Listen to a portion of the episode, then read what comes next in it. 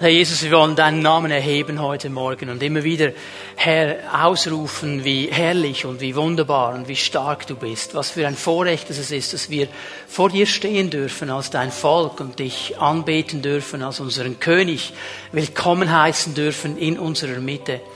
Herr, es ist so genial, dass du nicht ein König bist, der weit, weit entfernt von uns ist, sondern der König, der zugesagt hat, dass wenn wir zusammenkommen in deinem Namen, dass du mitten unter uns bist. Und so heißen wir dich willkommen, König Jesus, in unserer Mitte. Und danken dir, Herr, für deine Gegenwart. Und auch dafür, Herr, dass du heute Morgen Menschen berühren wirst, Herr, dass du uns begegnen möchtest, weil das dein Herz ist. Wir preisen dich dafür. In Jesu Namen. Amen. Lass uns unsere Bibeln öffnen im 1. Johannes 1. Johannes beschäftigt uns immer noch. In diesem Brief, im 1. Johannesbrief, will Johannes uns ermutigen, das echte Leben zu ergreifen, das Gott uns schenken will. Er ermutigt uns, nicht zufrieden zu sein mit einer Kopie, nicht zufrieden zu sein mit irgendetwas anderem als dem Echten, das er schenkt, mit dem, was von ihm fließt. Und das ist ein großes Thema, immer und immer wieder in diesem Brief. Wir haben viele Bereiche schon gesehen. Wir sind angelangt im 1. Johannes 4, Vers 17. Und dieser lange Abschnitt, 1. Johannes 4, Vers 17 bis 1. Johannes 5, Vers 5, werden wir uns heute noch einmal anschauen. Johannes kommt hier in diesem wichtigen Abschnitt auf das Fundament der ganzen Sache. Er fängt an zu sprechen über die Beziehung, die wir mit Gott haben, über unsere Liebesbeziehung zu ihm. Und das ist eigentlich das Fundament. Jesus wurde einmal gefragt von einem Schriftgelehrten, hey Jesus, was, was ist das wichtigste Gebot? Und seine Antwort war ganz klar, du sollst Gott, deinen Herrn lieben, von ganzem Herzen, deiner ganzen Seele, mit deinem ganzen Verstand, mit allem, was du bist, mit allem, was du hast. Du sollst Gott ehren, Gott lieben, Gott an die erste Stelle setzen. Das ist die absolute Priorität. Und dann gibt es eine zweite Sache, sagt Jesus, und die ist genauso wichtig. Du sollst deinen Nächsten lieben wie dich selbst. Und hier hat er eigentlich zusammengefasst, was auch Johannes uns erklären möchte. Wenn die Beziehung zu Gott, zur Quelle des Lebens nicht stimmt, wenn das echte Leben von Gott nicht in mich hineinfließen kann, dann kann es auch nicht durch mich hindurch zu anderen Menschen fließen. Meine Beziehung zu Gott definiert auch die Beziehung zu anderen Menschen. Wie ich mit Gott lebe, bestimmt auch, wie ich mit Menschen lebe. Die Art und Weise, wie Gott durch mich hindurch fließen kann, wird immer auch bestimmen, was von mir zu anderen Menschen fließt. Und darum ist dieser Abschnitt hier so wichtig, denn in diesem Abschnitt 1. Johannes 4, Vers 17 bis 1. Johannes 5, Vers 5 gibt uns Johannes vier Merkmale einer echten Liebesbeziehung mit Gott. Drei davon haben wir schon gesehen in den vorhergehenden Gottesdiensten. Er hat über die Liebe gesprochen, er hat über unsere Aufrichtigkeit gesprochen und er hat über freudigen Gehorsam gesprochen. Das sind mal drei Merkmale. Liebe, Aufrichtigkeit, freudiger Gehorsam. Und jetzt schauen wir hinein in die beiden letzten Verse dieses Abschnittes, 1. Johannes 5, Vers 4 und 5. Und wir sehen hier den letzten dieser Merkmale, Sieg. Sieg. Scheint uns jetzt im ersten Moment gar nicht so auf eine Reihe zu kommen, nicht? Also Liebe, Aufrichtigkeit, freudiger Gehorsam, Sieg. Was will Johannes uns erklären? Werden wir gleich sehen. Wir lesen mal diese beiden Verse, 1. Johannes 5, Vers 4 und 5. Jeder, der aus Gott geboren ist. Jeder, der aus Gott geboren ist. Ich möchte hier gleich mal für einen Moment stoppen. Das ist ein Schlüssel in seinem ganzen Brief. Erinnere dich daran, immer wieder spricht er davon. Jeder, der aus Gott geboren ist. Jeder, der aus Gott geboren ist. Wenn wir nicht aus Gott geboren sind, können wir das echte Leben nie erleben.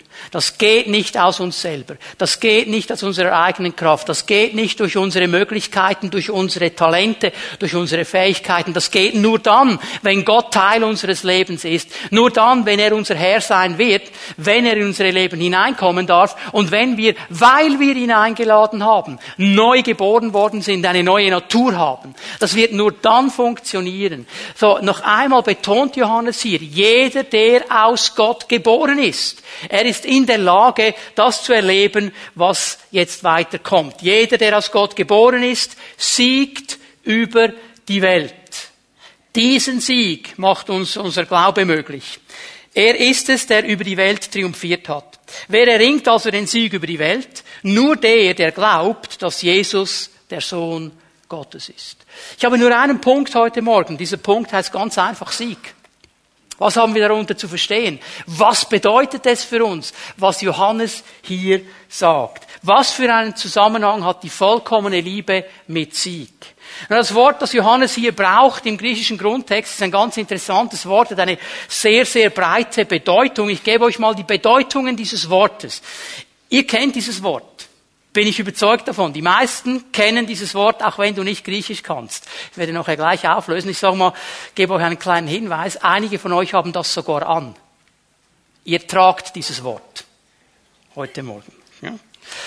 Was bedeutet es? Erobern, überwinden, besiegen, unterwerfen, und interessant für den Zusammenhang äh, mit der Information, die ich vorher predigt gegeben habe, auch eine rechtliche Auseinandersetzung gewinnen. Das ist alles in diesem Wort drin. Und wir merken, es ist sehr ein aktives Wort, sehr ein klares Wort. Es ist ein Wort, das bedeutet, dass ich mit involviert bin. Ich muss erobern, ich muss überwinden, ich muss einnehmen, ich werde unterwerfen. Ich bin hier mit hineingenommen. Was ist es für ein Wort? Es ist ein Name einer griechischen Göttin und die heißt Nike. Und wir sagen heute Nike. Das ist Chinglish, oder eigentlich heißt es Nike, aber wir müssen ja alles verenglischen und die Engländer sagen nämlich Nike, die sagen Nike. Und ihr kennt ja Nike mit dem Swash, die Turnschuhe und die T-Shirts und so weiter. Also lasst sie unten, wenn ihr sie anhabt. Ich habe immer gedacht, ja, das ist noch eine, eine äh, innovative Marke und so.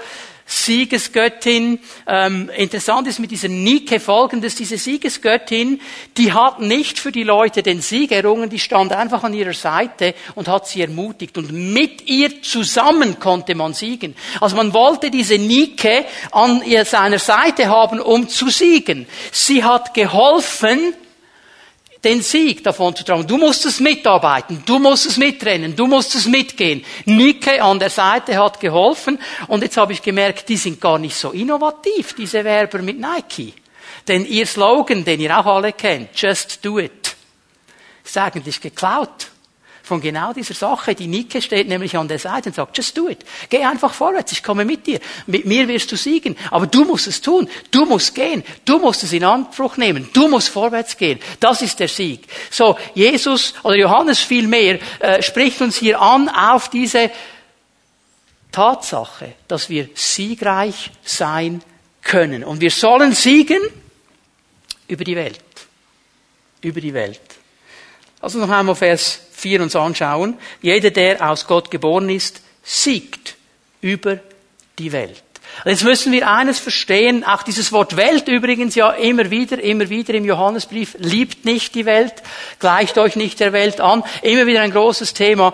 Wir müssen verstehen, dass jeder von uns, jeder von uns in zwei Welten lebt. Zwei Welten. Es gibt so eine Sängerin, ich glaube es ist Miley Cyrus, und die hat ein Lied gesungen, The Best of Both Worlds. Das Beste von beiden Welten. Und das möchten die Christen am liebsten. Wir haben, ihr wisst, ich bin nicht in Bern aufgewachsen. In Zürich haben wir gesagt, der Pfeifer und Zweckli. Wir möchten gern alles, oder? Alles zusammen. Müssen wir auch verstehen, dass das nicht funktionieren wird. Wenn wir beides versuchen, werden wir nicht siegen. Dann sind wir nämlich immer geteilt. Nun, was für zwei Welten sind es denn, in denen wir leben? Es ist einmal die natürliche Welt. Es ist einmal die Welt um uns herum. Und ich möchte es so definieren, wie Johannes es definiert in seinem ganzen Brief. Es ist dieses unsichtbare geistliche System, das nicht regiert wird von Gott, sondern vom Teufel. Er ist der Gott dieser Welt, sagt Paulus im 2. Korinther 4. Er regiert, es sind seine Maßstäbe, es sind seine Gedanken und die stehen den Gedanken Gottes entgegen.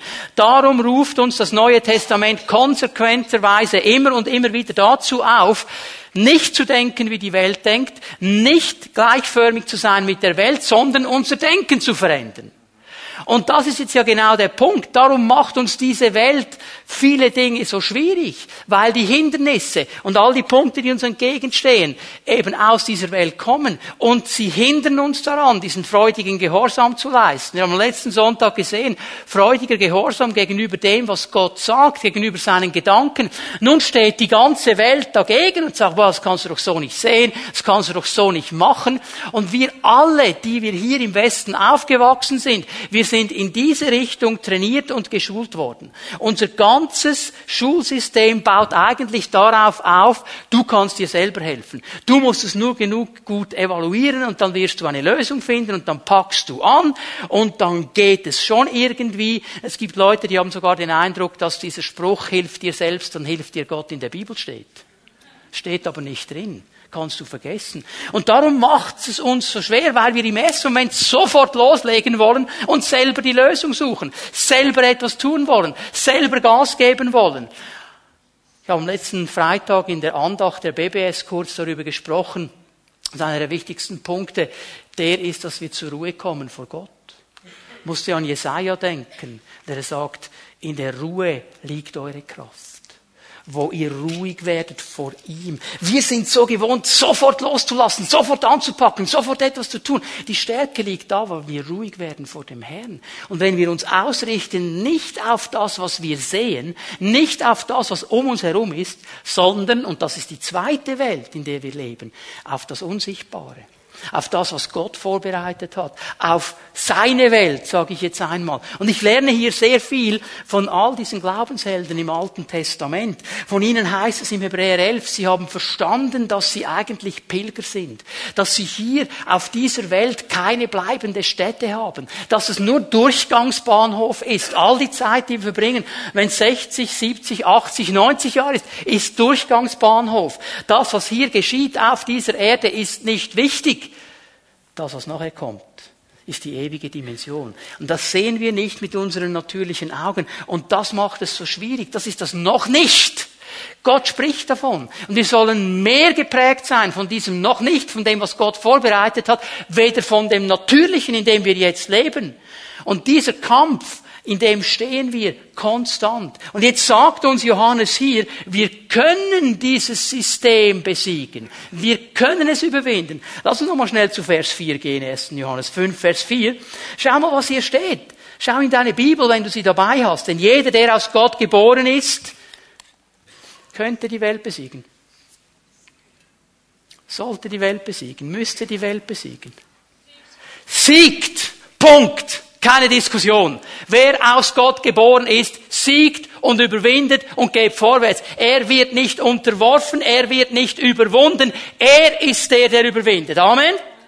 Jeder, der aus Gott geboren ist. Warum? Nicht, weil ich gut bin, nicht, weil ich stark bin, weil ich aus Gott geboren bin, weil ich die neue Natur von Gott habe und darum überwinden kann. Wir sind hier nicht schutzlos ausgeliefert und wir müssen lernen, uns auszurichten. Und Johannes gibt uns die Hilfe in die Hand. Er sagt, es ist unser Glaube. Der Glaube ist der Sieg, der uns dabei hilft zu überwinden. Das Vertrauen in Gott ist der Sieg, der uns überwinden lässt. Und ich weiß, an dieser Stelle haben wir schon viel über Glauben gesprochen. Ihr wurdet viel belehrt über Glauben. Ich möchte ganz kurz einige grundlegende Dinge noch einmal betonen, damit wir tief, tief, tief verstehen, von was spricht Johannes hier genau. Und damit wir neu eine Ausrichtung bekommen. Ich habe das so gespürt in der Vorbereitung für diesen Gottesdienst, dass Gott heute Morgen herausrufen möchte herausfordern möchte, neu beleben möchte, neu das Feuer empfachen möchte, über Situationen in deinem Leben, wo du aufgegeben hast, wo du die weiße Fahne genommen hast, wo du gesagt hast, okay, hier habe ich wahrscheinlich halt keine Kraft zu überwinden, dass du heute Morgen sagst, und ich werde überwinden, und ich werde mit Jesus den Sieg haben, und ich werde vorwärts gehen, dass du neu das ergreifst. Und darum müssen wir einige grundlegende Dinge verstehen. Und das Erste, was wir verstehen müssen, um was geht es denn eigentlich genau bei Glauben? Was meint denn die Bibel, wenn sie von Glauben spricht? Über was spricht Johannes? Und noch einmal, ich weiß, ihr habt das viele, viele Male gehört, ich werde es immer wieder wiederholen. Glauben ist ein Beziehungsbegriff, nicht ein Leistungsbegriff. Vertrauen, Glauben bedeutet zuerst einfach mal Beziehung. Es bedeutet, dass ich die Beziehung zu meinem Herrn aufbaue. Und es bedeutet, dass ich ihn immer besser und besser kennenlerne und darum immer mehr und mehr vertrauen kann, weil ich weiß, wer er ist und weil ich weiß, dass er treu ist und weil ich weiß, dass er zu dem steht, was er sagt. Das ist ein Beziehungsbegriff. Gott ist nicht interessiert an unserer Leistung. In den Sprüchen heißt es nicht, gib mir mein Sohn, meine Tochter, deine Leistung. Was heißt es da? Gib mir ein Herz. Ich bin interessiert am Herz. Ich möchte Beziehung von Herz zu Herz. Ich möchte mit dir vorwärts gehen. Du bist mein Sohn, du bist meine Tochter. Ich bin interessiert an Beziehung. Und genauso wie Liebe wachstümlich ist. Ähm, ich, als ich ähm, frisch verheiratet war, so frisch verliebt im vollen Feuer, da kamen ab und zu so die älteren Brüder, zum Teil haben sie gepredigt und haben sie gesagt, ja, die Liebe, das wird immer schöner und immer stärker und nach 30 Jahren, nach 40 Jahren, boah, wunderbar. Und ich habe mir gedacht, wie kann man das toppen, was ich jetzt erlebe? Wie kannst du das noch toppen? Sagt er das einfach, weil er das sagen muss? Oder warum sagt er das? Und jetzt nach gut 25 Jahren verstehe ich, was sie sagen wollten. Es geht nicht um die Feelings, also ich spreche jetzt nicht von Schmetterlingen und äh, irgendwie so abdriften. Ich spreche von dieser tiefen Liebe, die stärker und stärker und tiefer und tiefer wird und intimer und intimer und schöner und schöner kann man gar nicht beschreiben. Wachstümlich ist überhaupt nicht dasselbe, wie es damals am Anfang war. Ich würde es so vergleichen, am Anfang war das so richtig kindlich. Und jetzt wird es mündiger und mündiger und tiefer und tiefer. Wachstümlich, genauso ist es mit dem Glauben. Habt ihr mal überlegt, warum Jesus seinen Jüngern sagt, ihr Kleingläubigen? Weil er wollte, dass der Glaube wächst, dass sie großgläubig werden, nicht kleingläubig. Einmal sagt ihnen, Jungs, wenn ihr nur Glauben hättet wie ein Senfkorn, nur ein Senfkorn, mit anderen Worten, ihr habt nicht mal Senfkorn glauben, aber mindestens zum Senfkorn kann das Teil noch anwachsen. Mindestens so weit. Wachstümlich, okay? Das wächst. Also bitteschön. ist ja immer das, was frustriert. Dann sehen wir einen Glaubenshelfen. Ich nenne mal Reinhard Bonke. ist ein Mann des Glaubens. Und wir sehen ihn und haben das Gefühl, wir müssen so werden wie er.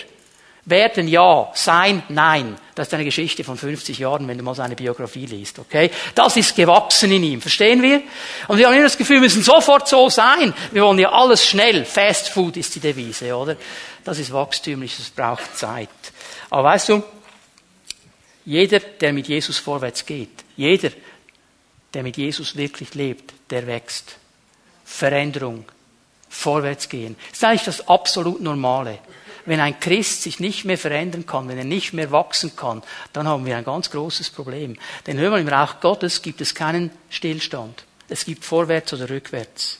Und ich stelle fest, wenn ich nicht mehr willig bin, mich herausfordern zu lassen, mich zu verändern, wachsen, vorwärts gehen, dann werde ich irgendwann zurückgehen. Und das ist nie das, was Jesus wollte. Er will, dass wir wachsen, stark werden in unserem Glauben. Und je mehr wir jemanden lieben, desto mehr wollen wir ihn kennenlernen. Ich, ich kann mich erinnern, ich wollte am Anfang alles wissen von Barbara. Alles.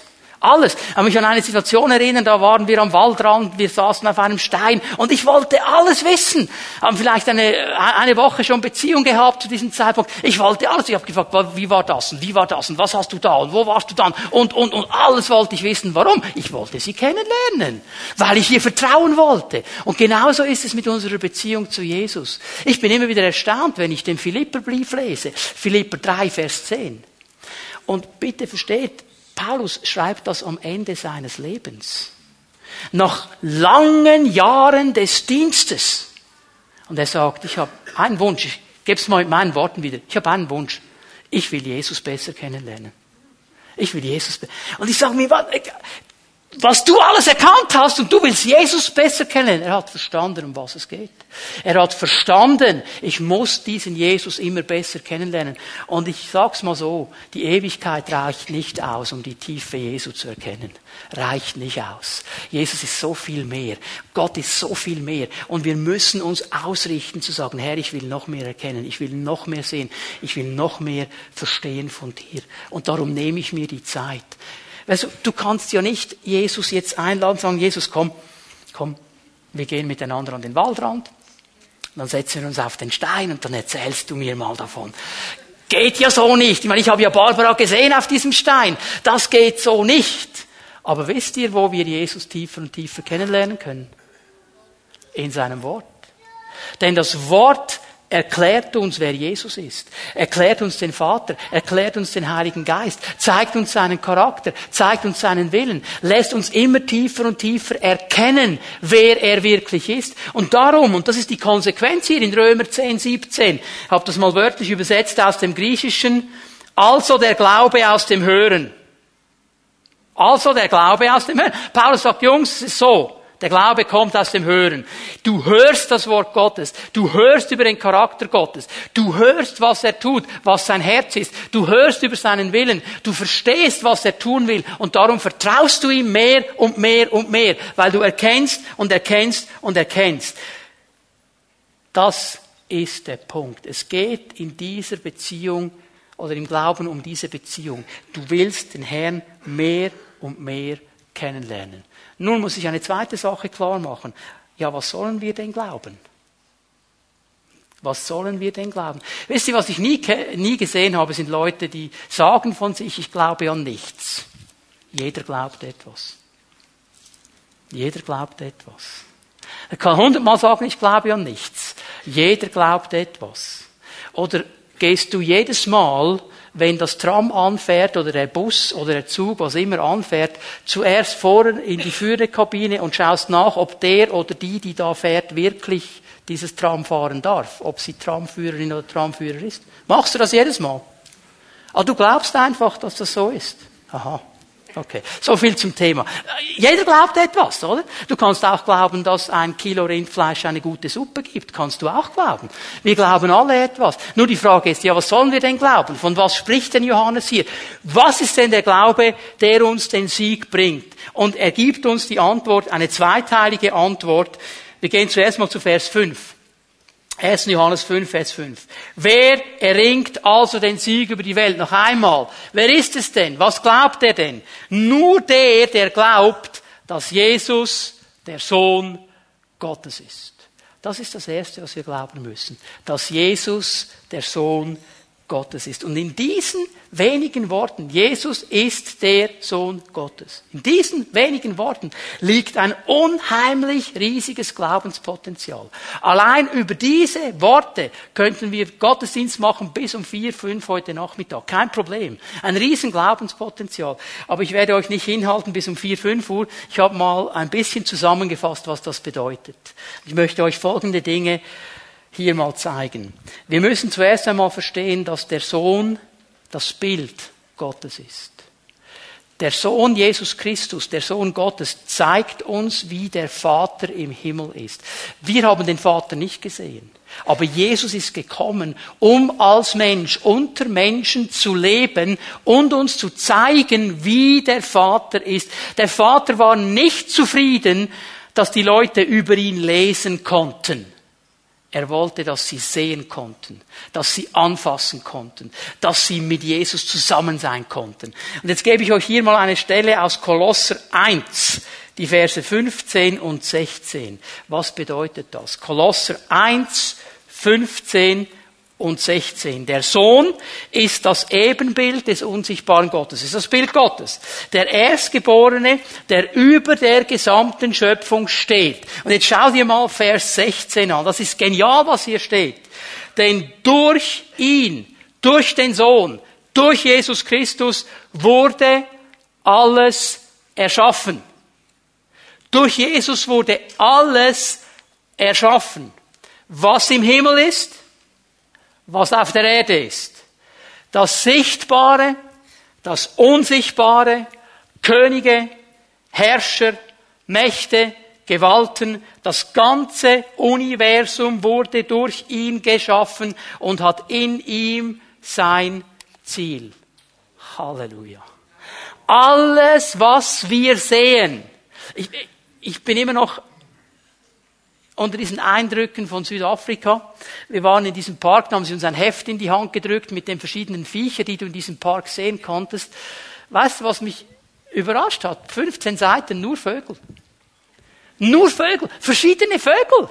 Nur Vögel. Hat alles mein Herr gemacht, hat alles mein großer Bruder gemacht, hat alles Jesus gemacht, nur Vögel. Genial. Aber weißt du was? Er sagt, das, was unsichtbar ist, auch noch. Und da gibt es im Himmel Dinge, die können wir uns nicht mal vorstellen. Da können wir nicht mal, wir können uns mit unseren wildesten Träumen nicht vorstellen, was der da oben noch alles hat. Weißt du, es gibt Leute, die sagen, ja, eine Ewigkeit im Himmel, das wird doch langweilig. Halleluja den ganzen Tag und Manna und, äh, Langweilig, du kennst Gott nicht. Du kennst, der wird uns eine Ewigkeit Dinge zeigen, die wir nicht einordnen können. Halleluja. Und er ist mein Herr. Und er hat alles geschaffen. Und er ist über jedem König, über jeder Gewalt, über jedem Fürstentum, über jeder Macht. Egal was auf dich losgeht, Jesus ist größer. Halleluja. Und er ist mein großer Bruder. Ist doch genial, oder?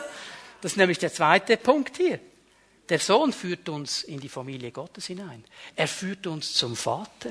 Wenn wir ihn haben, werden wir Teil dieser Familie sein.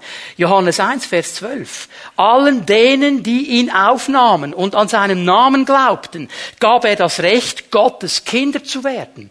Wer an Jesus glaubt, wer glaubt, dass er das Bild des äh, einzigen Gottes ist, wer glaubt, dass er der Erlöser ist, der bekommt Autorität, er bekommt Recht, er bekommt das das legale Recht zu sagen, ich gehöre zu dieser Familie. Zur Familie Gottes. Geht aber nur auf diesem Weg. Nur dann, wenn du Jesus angenommen hast. Johannes 14. Eine der bekanntesten Bibelstellen, die es überhaupt gibt. Vers 6. Ich bin der Weg antwortete Jesus. Ich bin die Wahrheit. Ich bin das Leben. Zum Vater kommt man nur durch mich. Hör mal, es gibt keinen anderen Weg in diese Familie hinein als durch Jesus Christus. Das bedeutet es zu glauben, dass er der Sohn Gottes ist. Dass du hier glaubst, dass nicht Jesus plus. Nicht so nach dem Motto, ja cool, Jesus finde ich gut, also ähm, eigentlich möchte ich gerne in diese Familie hinein, aber weißt du, einige Dinge, die du gesagt hast, die passen mir nicht, die sehe ich anders. Das ist das Beste aus beiden Welten. Das wird nicht funktionieren. Entweder ganz oder gar nicht. Entweder ganz oder gar nicht. Reinhold Ulonska, kennt ihr den noch? Ja, einer unserer Pfingstväter. Er hat immer gesagt, ein halber Christ ist ein ganzer Unsinn. Da hat er recht, es funktioniert nicht. Okay?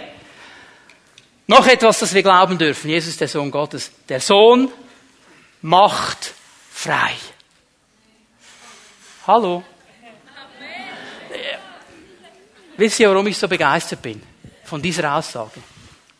Ich kenne einen Mann, gebunden im Okkultismus, gebunden in allen möglichen Sünden, die du dir vorstellen kannst, voll mit Minderwertigkeitskomplexen, voll mit Selbstmitleid, voll mit Süchten, voll mit allem möglichen Dreck, den du dir nur vorstellen kannst. Und dieser Mann er hört deine Bibelstelle. Und Gott gibt ihm in diesem Moment Gnade, diese Bibelstelle zu verstehen.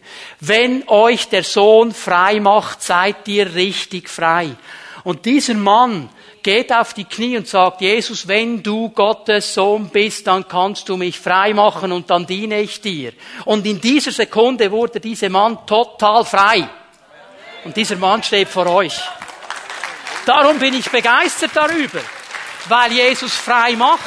Nach Geist, Seele und Leib. Er macht frei. Und wenn du das glauben kannst, er berührt dich heute Morgen und macht dich frei, weil er ein Interesse daran hat, dass seine Familie frei ist und seine Kinder frei sind. Amen. Das bedeutet es, an ihn zu glauben. Aber jetzt Vers 4, er gibt uns einen zweiten Punkt. Wir sollen nicht nur glauben, dass Jesus der Sohn Gottes ist, wir sollen noch etwas glauben. Jeder, Vers 4, 1. Johannes 5, Vers 4, jeder, der aus Gott geboren ist, siegt über die Welt. Wir sollen auch glauben, dass er uns eine bestimmte Stellung gegeben hat. Dass in dem Moment, wo wir ihn angenommen haben, etwas geschehen ist in unserem Leben. Wir sind neu geboren worden und wir haben eine Stellung, die anders ist als alles, was du dir irgendwo vorstellen kannst. Auch das musst du glauben. Wir haben eine neue Natur, einen neuen Geist, eine neue Gerechtigkeit, eine neue Stellung. Das müssen wir glauben. Glauben geht immer von dem aus, was Jesus getan hat. Nicht von dem, was ich bringen kann. Sonst hätten wir alle verloren. Glauben geht immer von dem aus, was Jesus getan hat. Geht immer vom Kreuz aus. Geht immer davon aus, dass Jesus den Sieg errungen hat und dass er uns die Hand reicht und uns mit hineinnimmt in diesen Sieg. Und zudem hat er uns eine Stellung gegeben. Ich gebe euch nochmal etwas von Paulus. Epheser 1. Kannst mal Epheser 1 öffnen, Vers 19 und 20 und dann werden wir noch zu Epheser 2 gehen. Epheser 1, Vers 19 ist die Atombombe Gottes. Kannst am Rand schreiben, Atombombe Gottes. Warum ist dieser Vers die Atombombe Gottes? Es gibt in der griechischen Sprache des Neuen Testamentes fünf Ausdrücke für Kraft, Power und so weiter. Einfach alles, was kraftvoll ist, fünf, um Kraft zu beschreiben. Paulus hat sie alle in diesen einen Vers hineingepackt. Darum ist es die Atombombe Gottes. Und jetzt schauen wir, was diese Atombombe Gottes macht. Mit was für einer überwältigenden, großen Kraft er unter uns, den Glaubenden, am Werk ist. Es ist dieselbe gewaltige Stärke, mit der er am Werk war, als er Christus von den Toten auferweckte und ihm in der himmlischen Welt den Ehrenplatz an seiner rechten Seite. Diese Kraft Gottes, die ganze Kraft Gottes, diese Atombombe Gottes ist wirksam in unserem Leben und wurde wirksam, als Jesus von den Toten auferweckt worden ist. Und in dem Moment, wo Jesus von den Toten auferweckt worden ist, hat er auch einen Ehrenplatz bekommen. Siehst du das am Ende von Vers 20? Den Ehrenplatz an der Seite Gottes, okay? Also Jesus ist da an der rechten Seite Gottes auf einem Ehrenplatz. Jetzt lass uns mal zu Epheser 2 gehen, Vers 5. Behalt mal einen Finger bei Epheser 1 drin.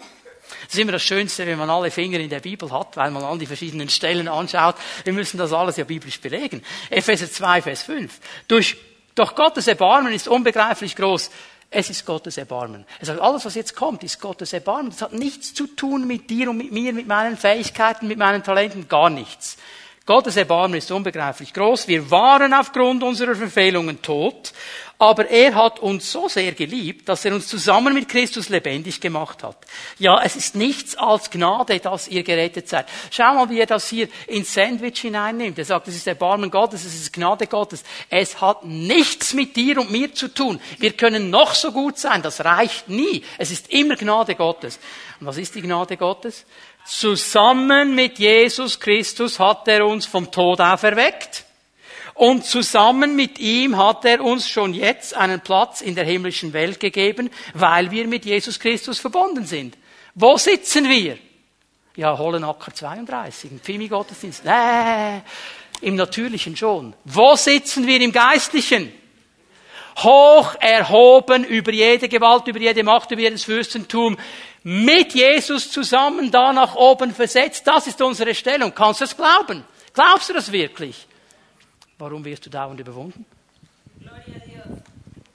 Ich möchte euch eine Geschichte erzählen von einem Kriegsveteranen aus dem amerikanischen Unabhängigkeitskrieg. Ich weiß, das ist lange her und es ist ein anderer Kontinent, aber die Pointe der Geschichte ist so wichtig für uns. Dieser Kriegsveteran hat gekämpft unter Abraham Lincoln. Das war der Präsident, er hat gekämpft unter ihm und er wurde auch verletzt in diesem Krieg äh, war nach dem Krieg nicht mehr in der Lage zu arbeiten, weil er ein Kriegsversehrter war. Und so ist er herumgegangen im ganzen Land, hat gebettelt um Brot und um ein Bett und so weiter, gesagt, ich habe gekämpft für dieses Land, ich kann nicht mehr arbeiten, bitte gebt mir etwas, äh, helft mir, kam wie ein Bettler daher. Und er hat überall erzählt von seinem guten Freund, Präsident Abraham Lincoln. Überall erzählt, das ist mein Freund. Abraham Lincoln, das ist mein Freund, ich kenne den, wunderbar. Und da war einer dabei, das war wahrscheinlich ein Schweizer, weil er hat sich die Sache angeschaut, da kommt dieser Bettler, und jetzt spricht er die ganze Zeit davon, dass er Abraham Lincoln kennt. Dass er sein Freund ist und so weiter. Und jetzt sagt er zu ja hallo, das könnte jeder erzählen. Kannst du beweisen, dass du Abraham Lincoln wirklich kennst? Kannst du beweisen, dass er dein Freund ist? Das kann jeder erzählen, oder? Und dieser Bettler nimmt ein altes Papier, ein altes Stück äh, äh, Papier aus seiner Hosentasche und sagt, ich weiß zwar nicht, was hier genau draufsteht, weil ich kann nicht lesen, aber eines weiß ich. Mein Freund Abraham Lincoln, der Präsident, hat das unterschrieben und ich war dabei. Ich kenne ihn, er ist mein Freund. Und dieser Mann wollte natürlich das Dokument genau lesen. Und je mehr er gelesen hat, desto größer wurden seine Augen. Er hat gesagt, guter Mann, dein Freund Abraham Lincoln hat dich stinkreich gemacht. Das ist eine staatliche Pension. Du bekommst vom Staat alles, was du zum Leben brauchst und noch mehr. Du musst doch gar nicht als Bettler herumgehen. Genauso leben wir als Christen. Wir haben den Ehrenplatz, wir haben die Unterschrift von meinem großen Bruder und wir gehen herum wie die Bettler. Das ist der Punkt hier. Glauben wir, dass er uns versetzt hat? Leben wir das auch? Sind wir uns bewusst, wir haben diese Stellung und wir müssen uns nicht überwinden lassen, wir können überwinden, weil Jesus mein großer Bruder mit mir an meiner Seite steht. Er ist mit mir unterwegs. Wir werden nicht besiegt. Wir müssen nicht untergehen, weil Jesus an unserer Seite steht. Und das Ziel des Glaubens, auch das ist hier ganz klar definiert in diesen beiden Versen drin, überwinden.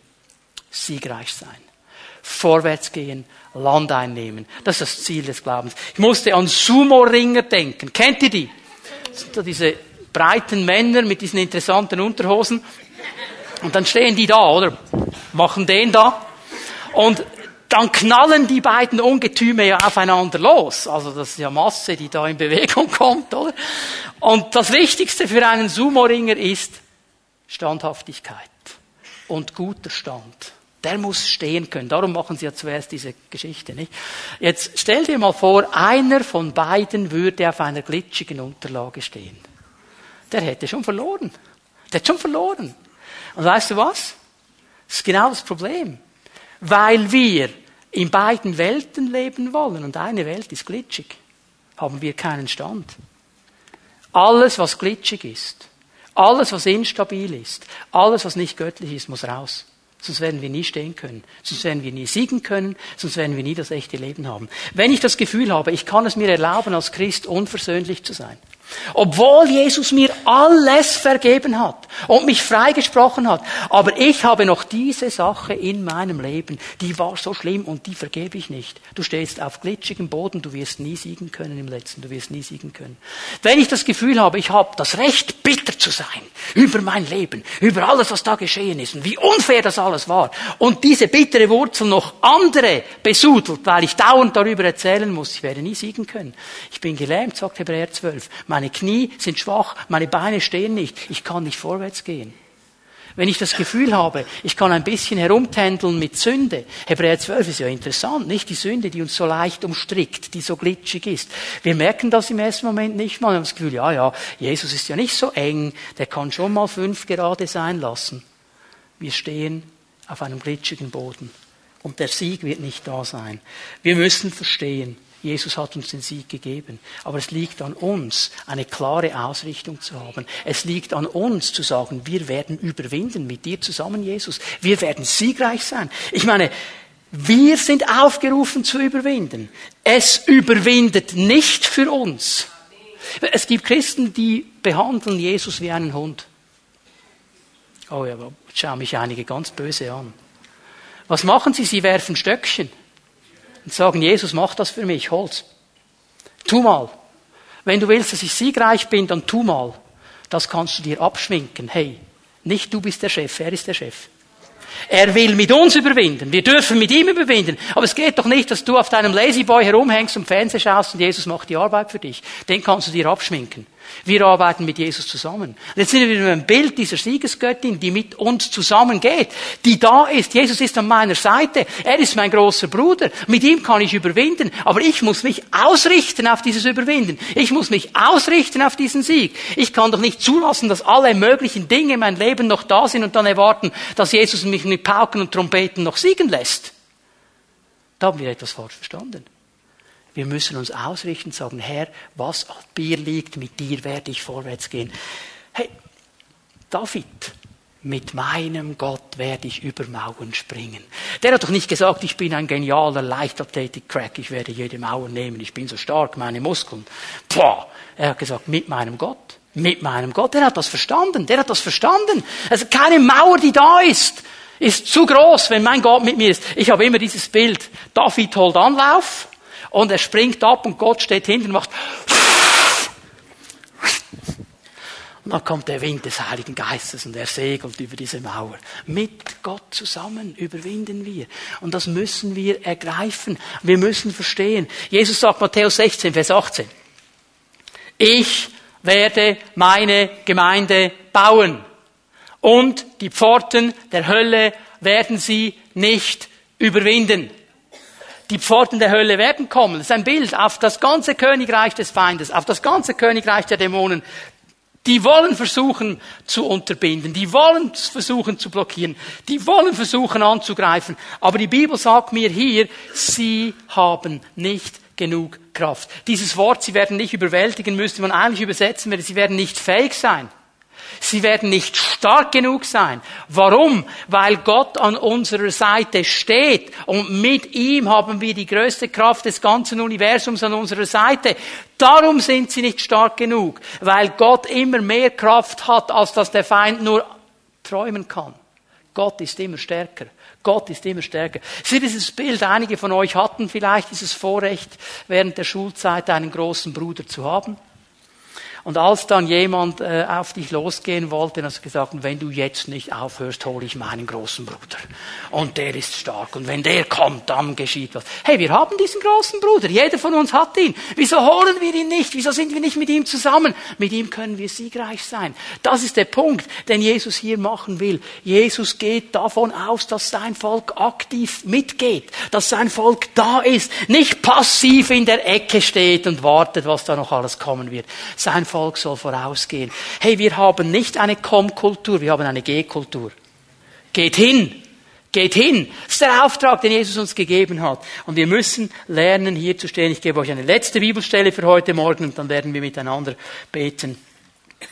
1. Timotheus 6, Vers 12. 1. Timotheus 6, Vers 12. Kämpfe den guten Kampf, der zu einem Leben im Glauben gehört und gewinne den Siegespreis. Ich weiß, das gefällt uns nicht. Der Kampf, der gute Kampf des Glaubens, der zu einem Leben im Glauben gehört.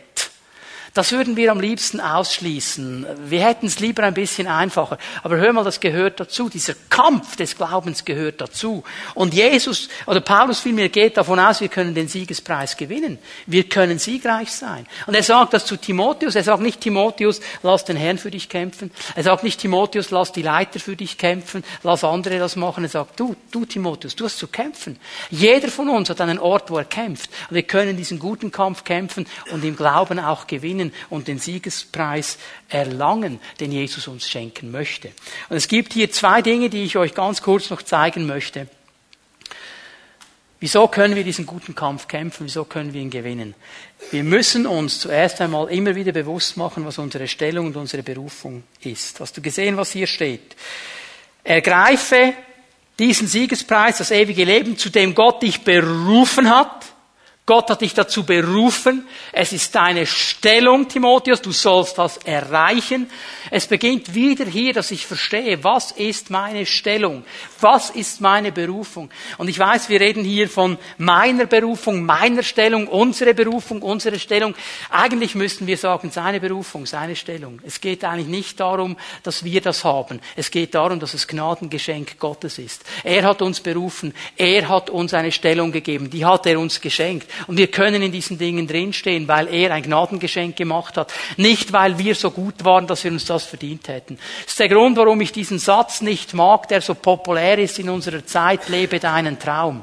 Der gefällt mir überhaupt nicht, ist absolut unbiblisch. Ich lebe nicht meinen Traum, ich lebe seinen Traum.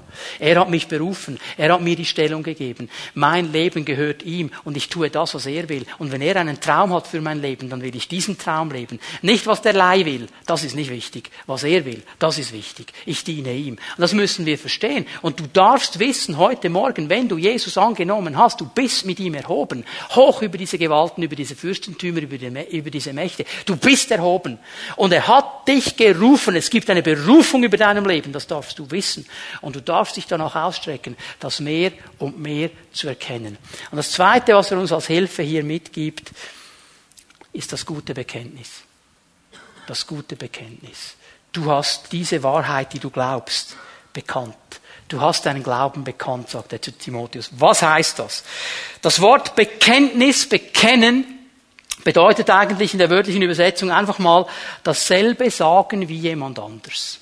Sich eins zu machen mit einer Aussage, die jemand anders schon gemacht hat. Sich eins machen mit einer Wahrheit, die jemand anders schon proklamiert hat und ausgesprochen hat. Und das Wort Gottes zeigt uns diese Dinge, die wir bekennen können. Das Wort Gottes ist eigentlich der Boden unserer Bekenntnisse. Das Wort Gottes zeigt uns, was Gott in Situationen hineinspricht, was sein Wille ist, was seine Gedanken sind. Und wir können uns eins machen mit dem, was er sagt. Das ist eigentlich das Bekenntnis. Nun, ich weiß, es gibt Leute, die haben das auf eine ganz, ganz komische Ebene gezogen. Es gibt da dieses, dieses Evangelium, das äh, so quasi sagt, alles, was du bekennen kannst, kannst du ergreifen. Also bekenne genug lange, dass du einen Mercedes bekommst und bekommst ihn. Das ist Quark. Es geht nicht um diese Dinge. Es geht nicht um diese Dinge. Bekennen heißt nicht, dass ich lüge. Pass gut auf. Bekennen heißt nicht, dass ich lüge. Also, wenn du deinen Arm gebrochen hast, und jetzt kommst du in den Gottesdienst mit deinem gebrochenen Arm, und der Zellenleiter kommt und sagt, hey, hallo, wie geht's? Und der Schmerz durchzuckt dich und alles tut dir und sagt, Halleluja, ich bin geheilt, ich habe keine Schmerzen, Halleluja, Halleluja. Das ist gelogen. Das wird Gott nie segnen, das wird er nicht segnen. Das ist auch nicht das Bekenntnis. Was ist das Bekenntnis? Du sagst, ich habe einen gebrochenen Arm, es tut mir höllisch weh, wenn du drauf knallst, aber ich glaube, dass Jesus hier ist und dass er mich heilt heute Morgen, leg mir die Hände auf. Das ist das Bekenntnis. Okay? Bekenntnis heißt auch nicht, dass ich etwas fühle. Hast du mal, hast du mal die Versuchungsgeschichte von Jesus genau gelesen? Der Teufel kommt und sagt, wenn du Gottes Sohn bist, kannst du diesen Steinen befehlen, dass sie Brot werden. Was hat Jesus gemacht? Er hat das Wort bekannt. Okay? Warum kam der Teufel mit dieser Versuchung? Hast du deine Bibel genau gelesen? Es heißt, Jesus hat gefastet und nach 40 Tagen hatte er Hunger. Hunger. 40 Tage nichts gegessen. Er hatte Hunger. Was hat er gefühlt? Hunger. Okay? Jetzt stell dir mal vor, du hast Hunger. Und jetzt siehst du vor deinem geistlichen Auge dieses wunderbare Brot. Direkt aus dem Ofen. Es raucht noch. Es riecht wunderbar. Und wenn du Hunger hast, riecht es noch wunderbarer. Und du siehst dieses Brot. Jetzt muss ich aufhören. Einige beißen schon fast in die Stuhllehnen. Für eine gefährliche Zeit. Also vom Gefühl her, vom Gefühl her. Und er hätte das ja tun können. Ich meine, er ist der Sohn Gottes, er ist Jesus. Er hätte das tun können. Was sagt er? Es steht geschrieben. Meine Gefühle sind nicht wichtig. Was geschrieben steht, ist wichtig. Nicht vom Brot allein lebt der Mensch, sondern von jedem Wort, das aus dem Mund Gottes hervorgeht. Er bekennt das Wort Gottes. Er macht sich eins. Er macht es dreimal und der Teufel flieht vor ihm. Flieht vor ihm, sagt die Bibel. Er ist geflohen. Bekennen heißt, dass ich glaube, was Gottes Wort über mich, meine Umstände und den Charakter Gottes sagt. Das ist Bekennen. Bekennen heißt, ich glaube, was Gott über mich sagt. Wie viele Christen sagen mir immer wieder, auch in seelsorglichen Gesprächen, ja, ich bin halt einfach unfähig. Hast du mir eine Bibelstelle für das? Ich gebe dir eine. Aber auf die andere Seite. Der uns tüchtig gemacht hat in Christus Jesus, ihm zu dienen im neuen Bund, kann man auch mit fähig übersetzen. Oh, Pastor, ich bin so unbegabt. Wo steht das? Jeder hat mindestens eine Gabe bekommen. Du bist begabt. Was, was bekenne ich über mich? Ist es das, was die Bibel sagt? Über meine Umstände. Oh, alles geht unter und der Weltuntergang und oh, also bekenne ich in jeder Situation. Meine, Paulus hat bekannt im zweiten Korintherbrief, auch wenn wir äußerlich aufgerieben werden, unser inwendiger Mensch wird immer wieder erbaut. Er hat die Ausrichtung bewahrt. Was will Jesus tun in dieser Situation? Was ist sein Charakter? Ja, Wahrscheinlich habe ich zu wenig gebetet und zu wenig gefastet. Darum reagiert Gott nicht. Aber ah, du sagst also, mit Beten und Fasten kann man die Gnade Gottes kaufen. lass uns mal darüber nachdenken, was wir bekennen den ganzen Tag. Was wir, be wir bekennen ganz, ganz viele Dinge. Aber wir kennen oft nicht, was das Wort Gottes sagt. Dass mein Gott Jakobus 1 gut ist, der Vater des Lichts, dass von ihm nur gute und perfekte Gaben kommen und dass er sich nicht verändert, dass bei ihm kein Schattenwechsel ist, dass er immer derselbe ist, dass er uns liebt, dass er uns angenommen hat, dass er Vater ist, dass er sagt, hey mein Kind, ich weiß schon, was du brauchst, bevor du es überhaupt sagst. Er ist ein richtiger Vater. Ich meine, manchmal, liebe Väter, ihr kennt das, oder? Ihr seht, wie ein Kind dann strampelt und macht und ihr wüsstet ganz genau, was es bräuchte. Aber wenn es dann kommt und sagt, Papi, dann wachsen wir ja gleich, oder dann freuen wir uns. Wir hätten es ja vorher schon gewusst, aber es freut uns doch, wenn das Kind kommt und sagt, Papi, ich brauche dich. Das geht ihm auch so, der freut sich, der freut sich. Verstehen wir das wirklich? Glauben wir das wirklich, dass der sich freut, wenn du kommst? Also wenn du heute Morgen aufstehst und sagst, Vater, ich bin hier, dass er sagt, Halleluja, ich lasse alles stehen, jetzt ist er da. Jetzt ist sie da. Und ich freue mich so. Sein Charakter. Glauben wir das? Bekennen wir das? Wenn wir das nicht verstehen können, dann wird es schwierig, den Sieg zu haben. Weil dann werden wir im Letzten nie vertrauen.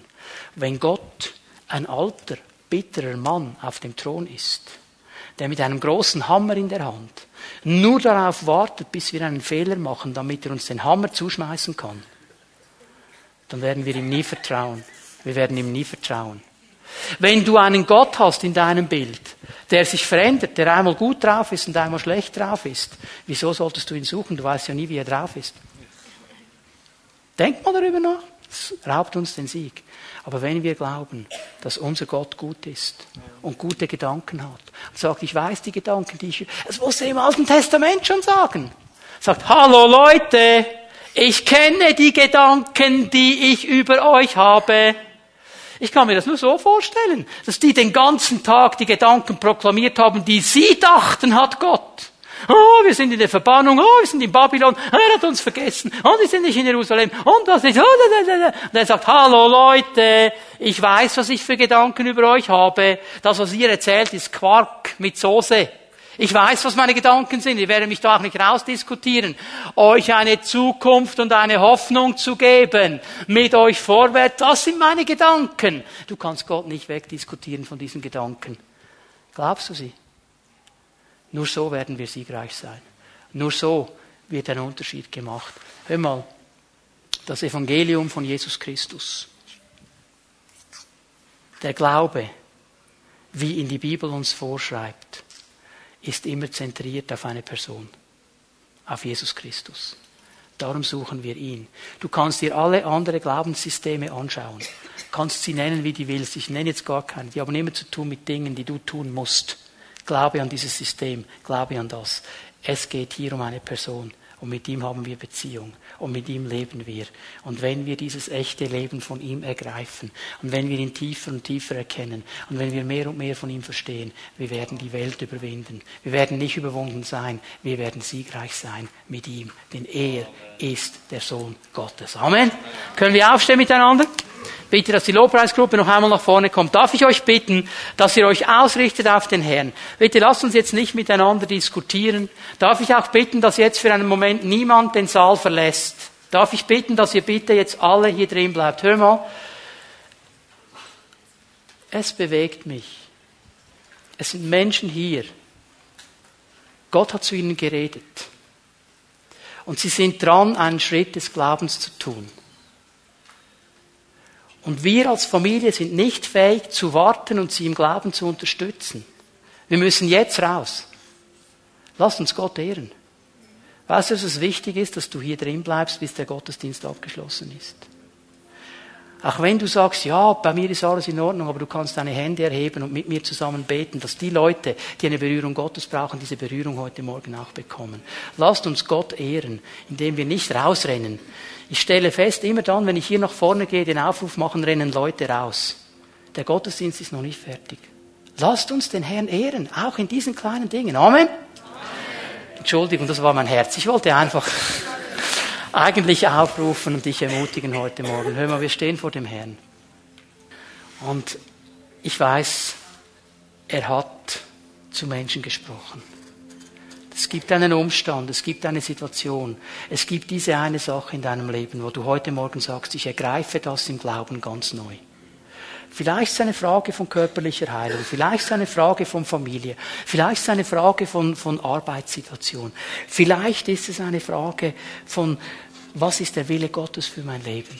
Und du sagst, Herr, ich glaube, dass ich all das, was gegensteht, überwinden kann durch dich. Ich glaube an dich. Und ich strecke mich aus, heute Morgen, dass du kommst und mich berührst. Dann möchte ich dir diesen Raum geben. Wir werden Jesus noch einmal anbeten miteinander. Werden ihn noch einmal preisen. Und wenn wir das tun, lade ich dich ein. Wenn es in deinem Leben einen Punkt gibt, wo du sagst, hier strecke ich meinen Glauben ganz neu aus heute Morgen. Und hör mal, der Herr sagt, es interessiert mich nicht, was du bis jetzt gemacht hast in diesem Bereich. Nicht die Diskussion, ich habe schon fünfmal und es hat noch nicht. Heute ist der Tag des Heils. Heute ist der Tag, wo ich berühren möchte. Der Herr sagt, es geht nicht um gestern, es geht um jetzt. Hat das Wort Gottes dich jetzt angesprochen? Streckst du dich aus im Glauben? Und während wir ihn anbeten, während wir ihn preisen, möchte ich dich einladen, dass du aus deiner Reihe kommst und dich hier vorne aufstellst. Dass du kommst, vor deinen Herrn gehst und sagst, Herr, das ist das, was ich glaube. Und dann werden Zellenleiter kommen mit ihren Ehepartnern, mit ihren Assistenten, Älteste der Gemeinde werden kommen und sie werden mit dir beten. Weil die Bibel sagt, wenn zwei unter euch eins werden, in dem, was sie bitten, ich werde es tun. Und sie machen sich einfach eins mit deinem Glauben glauben und sie erwarten mit dir zusammen, dass Gott einen Unterschied macht, jetzt in diesem Moment. Sie sind deine Glaubensunterstützung. Sie sind deine Hilfe an der Seite. Und dann werden wir erleben, was wir im ersten Gottesdienst schon erlebt haben, dass Durchbrüche von Gott kommen werden. Lass uns den Herrn anbeten. Bitte, Jette, leite uns in den Lobpreis, in die Anbetung. Und du darfst kommen in dem Moment, wo wir anfangen zu singen. Stell dich hier vorne auf, die Zellenleiter werden kommen und wir beten, dass der Herr Durchbrüche schenkt heute Morgen.